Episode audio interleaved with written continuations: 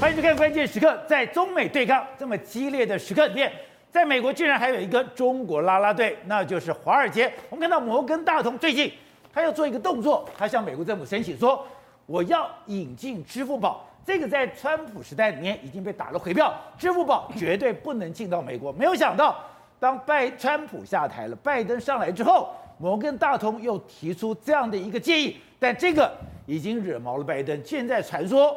拜登也要拿华尔街来开刀，他现在也要去查华尔街的一些的内容。我们现在还不知道哪一家公司，可是看起来华尔街现在帮中国讲话，已经踩到了美国的底线，而甚至今天引进支付宝，你更是让美国的门户大开。因为我们看到了苹果电脑，它现在升级，升级之后，它却有一个功能，我可以知道说你所有的 App，你的所有的拜访的地点，我可以把你查出来，就没有想到。如果你下载了微信的 App，它会不断的、不定时的进到你的照片库，然后去查你有哪些的照片。当然，他就讲，哎，我因为我随时要进来这个地方，我随时要做准备。当你要传照片的时候，我可以提供更好的服务。可是这样的说法没有人相信，而且再去追究中国的 App，才发现说，今天不止你的照片库会不断的被收集。你的行踪、你的一言一行，甚至你所有的通讯资料，都可能被泄露，而且直接传到中国去。所以现在可以看出来说，整个自由世界对中国的 App、对中国的产品信心度是越来越低。在这段里面，台湾国际法学会的副秘书长林庭辉也加入我们的讨论。庭辉你好，大家好。So，你说拜登政府现在要对华尔街下手？对，因为他们讲了，美国证券交易委员会竟然要求银行彻查员工的。工作通联记录，对，因为现在中美对抗这么激烈的时刻，是，现在还有一批人帮了中国，那就是美国的华尔街，对，甚至连摩根大通都说他要引进支付宝，对，你说这个根本就是木马屠城记，没错。事实上，中美对抗的里面来说的话，美中国始终有一批非常坚定的美国的朋友，那就是华尔街。因为我们昨天不是讲到吗？中国要这个吸收。窃取美国各式各样的 AI 的这个记录的时候呢，美国想要防堵，结果没想到现在出了一个消息，摩根大通居然说：“哎，你支付宝可以来美国使用啊！他要联手支付宝，哎，各位啊，支付宝可以把美国所有的消费记录，还有所有的购买的东西，完全都传回到中国大陆去，这是美国现在要阻止的事情。就摩根大通在这个紧要关头，他居然做了把敌人拉过来这个动作，所以你看，拜登当然不爽啊，拜登当然马上就说。”要求了彻查某个银行的员工的工作的通联记录，某个银行的通联记录，他要怎样？他要查查里面是不是有什么不为人知的秘密在这里面。而且刚刚讲到的，为什么支付宝这件事情会在美国引起了一个轩然大波？因为他们在川普的时代里面就说：“哎，我的支付宝要引进去。”可是当时就讲了，你现在所有的 App 进到里面的话，那会有透泄露各自的问题。对，而且中国的 App。他会把你的一言一行、一举一动，你做了什么事、说了什么话，甚至你吃了什么东西，对，他都会详细记录，把它给记录出去。那大家讲，哎，你在吓人嘛？中国的 app 哪有这么厉害？我现在当苹果的 iOS 十五，它进行一个新的这个所谓的升级之后，对，你这些 app 你做了什么事情，我都可以知道，知道我吓一跳。是，还好我没有微信。是，你竟然这些微信，它会不断的进到你的照片库，对，而且你的照片里面到底有什么东西？哎，它是主动的。去侦查你所有的一切，而且不是只有微信，任何可能来自中国的所有软体都会有这个可能性。假的？为什么这样说呢？事实上，这为什么被抓包？过去我们都说啊，微信啊，都或者说像美团啊、淘宝、QQ，他们都有偷偷窃我们的资料，但是过去抓不到记录。哦，可是这一次为什么会被抓到？主要就是因为 iOS 十五的它更新，它更新的时候有一个叫做记录 App 活动的这个功能，就没想到记录这个功能上线之后，很多中国的网友都接到，哎。很奇怪哦，我打开这个功能去追查我的微信、追查我的 QQ、追查我的这个淘宝的时候，都发现了说，他很多时间都在传讯息啊。比如说传讯息，对，这，腾讯，腾讯啊，你看腾讯打开了我，你看打开他的自己本身的，就每一分钟、每一分钟左右之，就打开他的城市，打开城市是做什么呢？哎，他居然打开他的城市去开始去扫他的照片啊。它里面的手机的，它里面手机里面存取的照片，他开始在那一张一张的扫，一张一张的扫，扫了就送出去。对，一张一张的扫，他就觉得，哎、欸，于是他觉得很奇怪，哎、欸，他就说，哎、欸，我的机密资料好像完，我完全裸体在你的面前一样，你都把我看得光光。好，那你说觉得，这也太可怕了吧？对，那你我根本，哎、欸，这样讲了，如果我要传照片，也是我主动传的，对，可是你会主动进到我的相簿里面，然后我不知道你有没有传出去哦。是，当然微信是否认哦。对，可是你从这个。资料上看，对他是进来了，对他是搜索了，是他是传输了。我们看这个网友说，你看我基本上都没有打开过微信哦，就在后台持续读我的相册哦。你看他都没有开哦，他没有使用。如果你在使用之后，他来出去那就算了。不是，我手机放在那边，你看监控相册的，你看他就慢慢慢的非常明显的，他所有证据都拿出来给你看。好，那我们讲，那你做微信吗？不是，不是只有微信，淘宝也是一样哦。淘宝也有，淘宝你看他，你看。抛导 start to radio photos，你看他也在组你的照片哦。你看，你看，你看时间哦，十点四十九分，十点五十分，十点五十一分，十点五十九分，十一点，哎，常常不定时就开始在弄你的照片，哎，吓死人了，哎，超奇怪，哎，我好像被你完全监控一样状况。好，那不是这样，还有 QQ，QQ 其实它是一个比较这个大的软体，但是它怎样？它不，它不只是读你的照片哦，它还会去什么？它还会去读取你的信件哦。所以，信件也有，信件什么都被他读取，所以哎，我根本毫无隐私，在你的这个手，在你的这个城市里面，甚至连美团都有。哎，美团因为美团是一个这个这个外卖的这个，不是叫外卖而已吗？但是他这样，他开始这样，他开始这样，五五点五十五分，他开始是停止你的这个这个位置。你看，紧接着六点就开始 start to locate you，然后这个又 end，你的每个行踪，你可能到哪个地方去。他就把你记录的一清二楚，所以等于是什么？哎、欸，你在这些中国的 app 所有里面来说，你根本就是完全是一个裸体的人，他完全是二十四小时在监控你。所以今天如果你有了 chat，那那你你有了微信，对，你今天有了淘宝，淘你今天拍了什么照片？你喜欢什么？对，他都会知道。对，另外就是你今天有了 QQ，对，你去了哪里？对，都会知道。对，如果你先有了支付宝，对，你花了什么钱，我都知道。所以啊，这些血淋淋的例子告诉你什么？美国、中国的这些城市里面，后面都有非常多的木马城市，把你的机机密资料全部窃取。这就是中国 AI 为什么那么厉害的原因，因为它还在夺取你的任何的资讯嘛。这就是哎，一般我要偷偷的植入木马城市，对，中搞不好中国的 app 就是堂而皇之的木马城市。对，所以我们讲是为什么中国会这个样？你看前阵我们不是说过吗？哎，恒大他们在员工这个维维权的行动组里，他们讲什么之后？马上没多久之后，哎、欸，他们的微信就被封锁哦，甚至还有人就人直接来来你家，他们在微信上面说，哎、欸，我们准备要去哪里维权的时候，警方就直接来你家，所以他等于是完全可以透过微信，透过各式各样去定位你，知道你在做什么事。所以在中国大陆境内就是这样的状况，结果没想到我们刚才刚才讲那么恐怖的事情呢，现在美国摩根大通居然说什么？哎、欸，我们准备要把支付宝引进到美国来，支付宝这根本就是非常夸张的一件事。那为什么会出现这个事？你看。这是蚂蚁全球这个战略伙伴的这个关系投资人，叫大格拉斯费根。他说：“哎，我们很高兴，我们最近呢，我们支付宝准备要推广到美国去，因为我们那前一阵子其实，在川普总统的任内时候，他最后不是禁止支付宝还有微信支付吗？对，他就说：哎，你这里面有很多木马城市，你要窃取我们美国的这个相关的机密。后来他没办法完成这个停止的这个状况，就没想到，哎，你不但没有停止，他还引进来。”而且他准备要跟他合作，他还很高兴哦。他宣布跟这个支付宝合作，合作为阿里巴巴网站提供美国信用卡的支付服务。哎，那意思是什么？你未来在美国的任何人，你只要有了这个阿里巴巴的这个微信支呃支付宝的话，你都可以买任何东西耶。而且你说以前蚂蚁集团，它也算是民间的，对，它也是马云的，对啊，现在根本就是中国政府的。没错，我们啊，去年不是他中国一直打蚂蚁之后，他就说：“哎，我数据愿意跟中国大陆分享。”那意思是什么意思？你现在美国的这些数据呢？那不是就是到中国大陆的官方去？所以现在等于是说，你完全是真的完全被中国大陆控制。所以你看，这个网络安全公司一个美国的这个路路维特，他说什么？他说就这就像你的口袋里面有一个中国官员这样一件事情啊。口袋他说了，这会构成一个国家的安全风险啊。所以就告诉你了，哎，这个你看他讲了，put a PLM in your pocket，就是中国的官员啊。所以他说这真的是一个非常严重事。结果没想到你华尔街在这个时候居然还做这样的动作。那当然，拜登或是很多美国人看了说：“你到底在搞什么啊？”可是最近因为中概股的问题，因为这些这个股票的事件、上市中公司的事件，是华尔街不是赔很多钱吗？对，也就是说还会帮中国讲话。没错，现在华尔街分成两派，分成两派，两派。现在华尔街本身也在内战，有一派是什么？因为你刚才讲到很多投资人他就买了中国股票，赔得一塌糊涂的，这些人他现在开始恨中国。但还有一派是什么？银行，因为银行它赚的是佣金，所以他根本不 care 这件事情。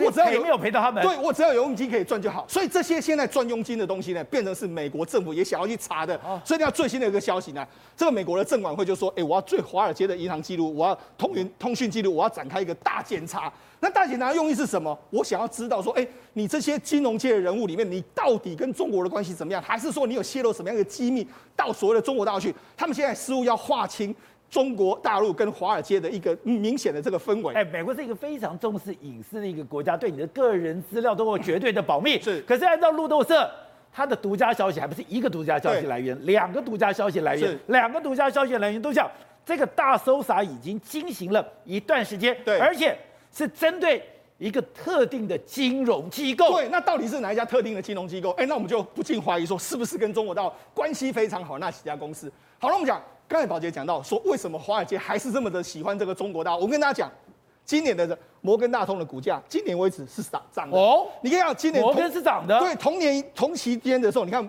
就标准普尔五百指数其实没怎么涨，可是摩根大通照样涨。为什么？你看美国的银行股今年都是涨，为什么？哦、第一个，因为今年美国的经济不错，他们赚了非常多钱。再来是什么？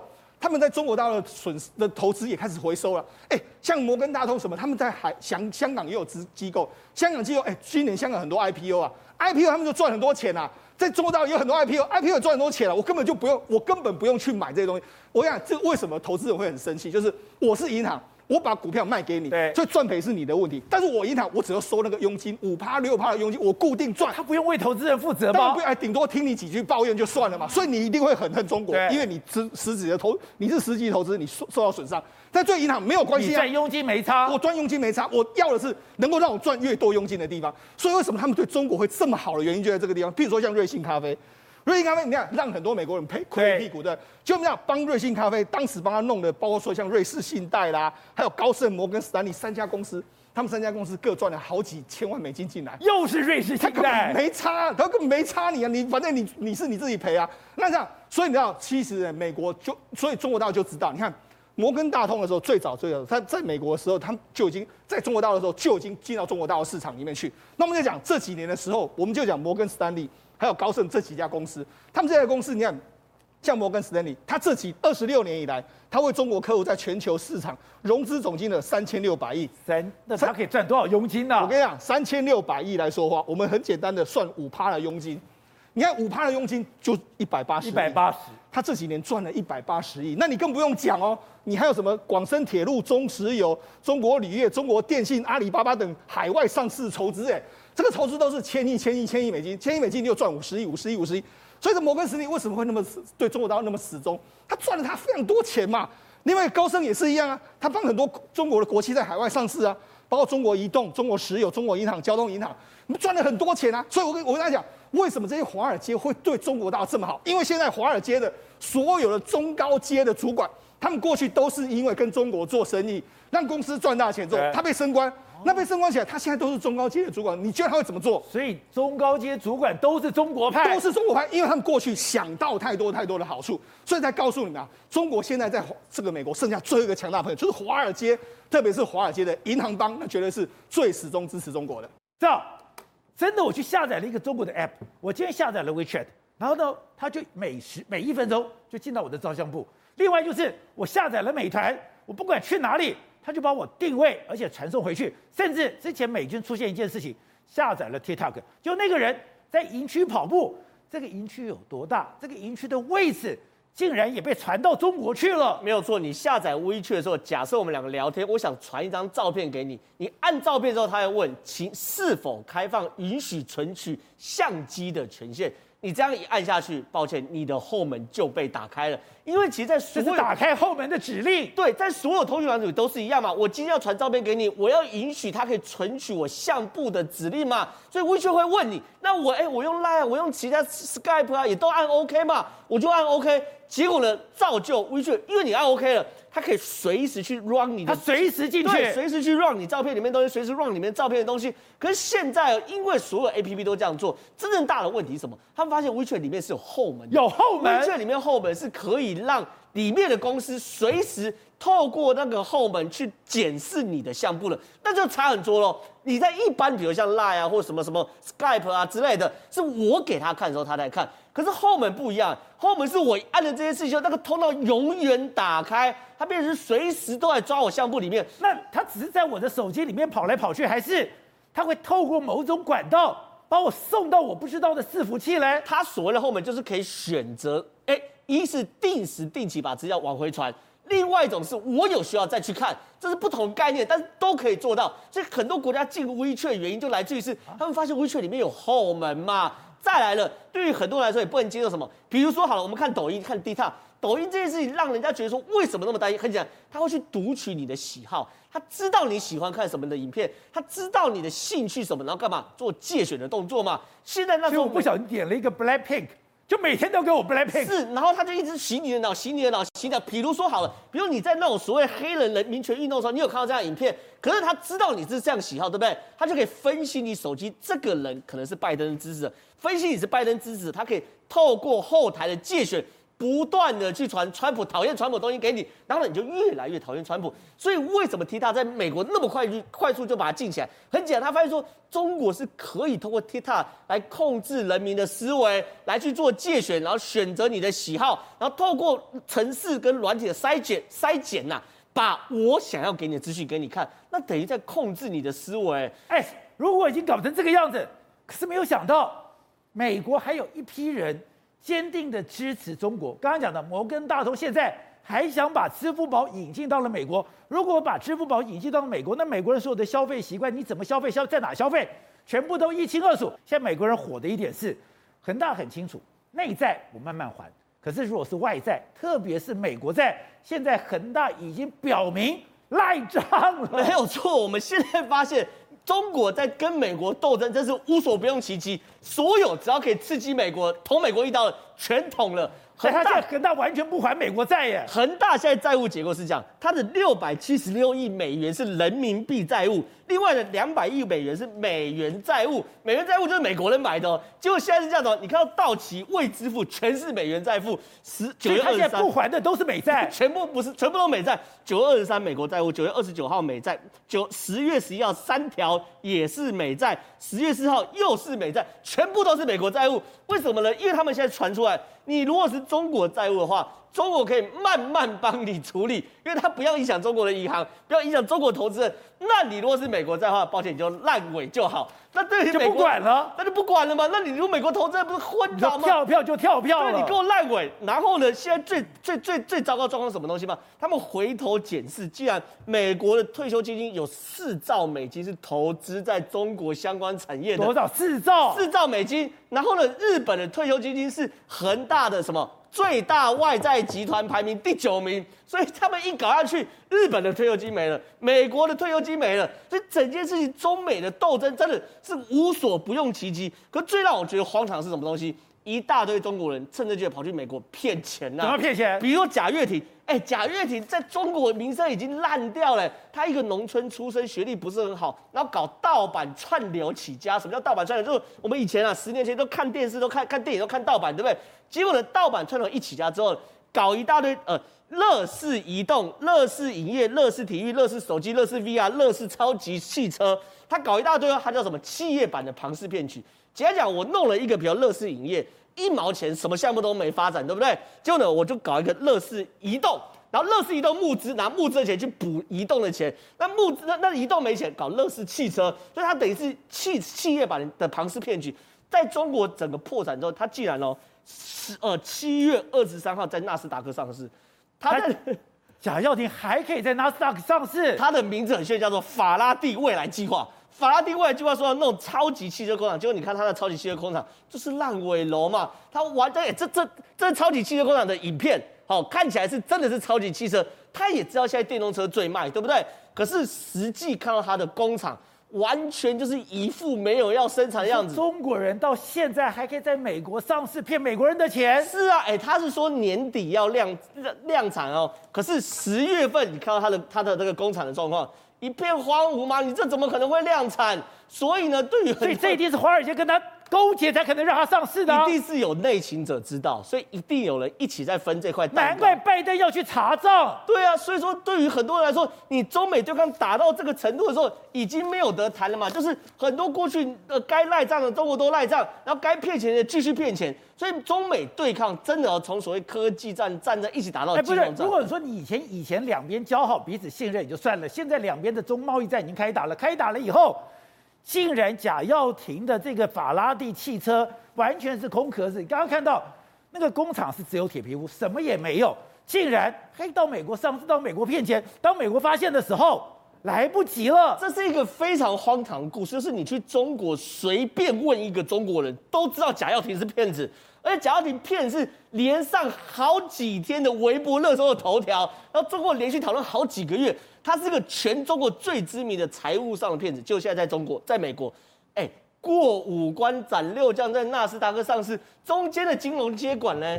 全部不见了，所以这件事情对于拜登来说，或者对于美国金融界来说，也是一个非常令人荒唐的事情嘛。好，所以体会，现在我们之前都听到说中国有木马城市，中国的东西会开后门，可是你就是想想，那到底什么东西？可是今天太清楚了，原来 iOS 的第十 iOS 十五有一个功能，你的 App 所有的行迹我都可以回去追踪，一追踪还不得了，追踪还知道今天的 App 它是随时进到我的信件。进到我的照片，进到我的谈话记录，可以把我简清清楚楚的记录下来，记录下来就算了。你传到哪里，我根本不知道。所谓传到哪里，基本上都传到中国的网信办所控制下的一个单位了。也就是说，今天如果你只要下载中国的 app 来讲的话，不管是微信，不管是支付宝，或是甚至像美团等等这些的这些东西，原则上你拍的任何照片、任何发的语音，都会逐一逐时的传回到中国大陆去哦。原因是因为他要掌控一个人的行踪。要掌握一个人，甚至外国人，因为外国人你要申请这些账号，基本上你也要有相关的一些通讯设备，包包含你的电话，包含你的相关的这些这个行机轨道，还有你的这些所谓的定位。全部一五一十的都会传到中国。那这时候呢，如果你在用中国的媒这个所谓的这些软体，然后又跟中国人在进行这个接洽的时候，不然你怎么知道说我们台湾不是好几个到中国大陆之后被抓了吗？因为就是底层社会当中，你用微信用这个所谓 WeChat 来进行沟通，来进行所谓的社会组织化的一个这个所谓的团集结，然后要反政府这个东西来讲的话，在他们整个社会控制当中是非常重要的一个东西。很多台湾人以为说我是安全的，以为说我是保密的，可是原来只要你透过 WeChat，你跟中国人在进行沟通交谈的时候。你的一言一行、一举一动是完全被掌握的，你一进中国就被逮起来了。没错，我们这个知道，微微信也好，它就是微确的，这它就是腾讯系统的。那腾讯本身来讲的话，那老板本来就是服从马化腾，就是服从中共中央的指导的。我再举一个例子啊，当初这个李嘉诚在北京弄一个港澳中心，他要申请 WiFi，光是申请 WiFi 的时候就申请了三个月，WiFi 才下来。为什么？因为他要经过网信办的认可之后，再加上在技术上必须要加。所谓的过滤器，然后呢，过滤器的副本抄送中中央北京中央，也就是说，在所有的网络系统当中，包含这些 App 来讲的话，都是在中共的掌控之下。否则来讲的话，他为什么可以维稳？他为什么知道你的行踪？原因都是在你的副本抄送北京了。难怪有人在微信上我要上访，或者有些人我们在讨论某些事情的时候。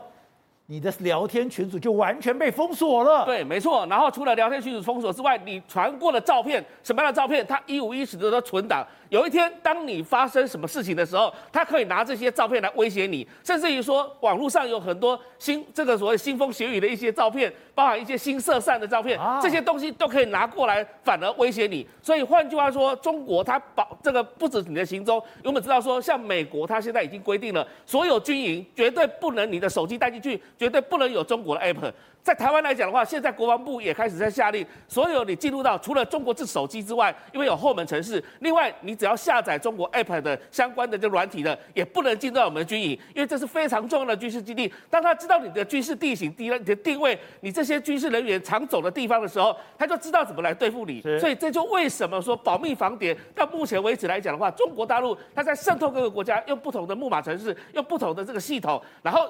这个是西西方国家以及美国都已经觉醒了，他们认为说这个东西一定都有不满城市，而果不其然，在所有的流量当中、数据当中都可以呈现这样的一个东西。不是在这样的一个中美冲突里面，现在中国面临最大的压力，竟然还是限电吗？它现在限电的问题，竟然还没有办法改善，完全没有办法解决哦。辽宁省竟然在短短的两周之内，五度发布停电的一个预警哦，其中呢，竟然有两次是严重停电的一个橙色警戒，而这个橙色警戒代表什么意思？代表它的电力缺口竟然高达两成呢？哦，它竟然就对它就是一个非常极度缺电的状况。那现在大家都想说，哎呀，那是不是整个中国的缺电危机会随着他们跟啊、呃、哈萨克买煤炭？会随着他们跟北韩买煤炭而稍稍缓解？没有吗？完全没有，因为他们现在就变成，即使是连李克强他宣布说，为了要让大家好像可以少用一点电，我让你们电价调整。他为了让那个电厂愿意开足马力来来供电，他说现在以前是告诉你们，民生用电的电价最高不可以涨十趴，现在解禁了，最高可以涨到两成，尤其是像水泥、化工这些耗高耗能产业，甚至工业用电是。没有涨幅上限的，所以他这些话下去，大家感觉说，哎，好啊，那如果你有煤炭，你是电厂，现在可以让你转嫁啦，可以让你涨足价钱啦，赶快升，那你不是就给他踩，就是变成是电力开闸，全部那个全力冲刺吗？没有，为什么没有？因为没有煤炭，这从头到尾其实就是没有煤炭的问题。那现在情况是真的非常危急，所以李克强现在已经说了，他又在十二十呃十二日的时候跟蒙古的总理啊奥云额尔举开举行了一个视讯会议。他现在跑去蒙古买煤了。他现在都跟他的对，都跟他的蒙古，而且你知道这个蒙古之前怎么样吗？对，中蒙总理视频会晤，这个谈的什么？我们希望。开展多元化的能源合作，而且我跟你讲，这个蒙古，我跟你讲，人家也是很够义气，因为为什么？八月份是中国一开始片面禁止他们进来的，哦，你知道为什么？因为他们那时候就说，现在他们疫情有一些状况，他认为跟蒙古这边搞不好有关系，所以那时候就说，等一下，等一下，我们现在有疫情，你现在如果任何要运煤进来，先进行核酸检测。那时候还叫人家进行核酸检测，还暂停把他的那个蒙古的煤运进来。就现在已经严重到没不用核酸检测，赶快把煤运过来，这比较重要。那现在就是他只要不管是北韩，不管是哈萨克还是蒙古，只要你有煤的地方，他就想尽办法，千里之外也要搞到。但是看来远火远远没可能。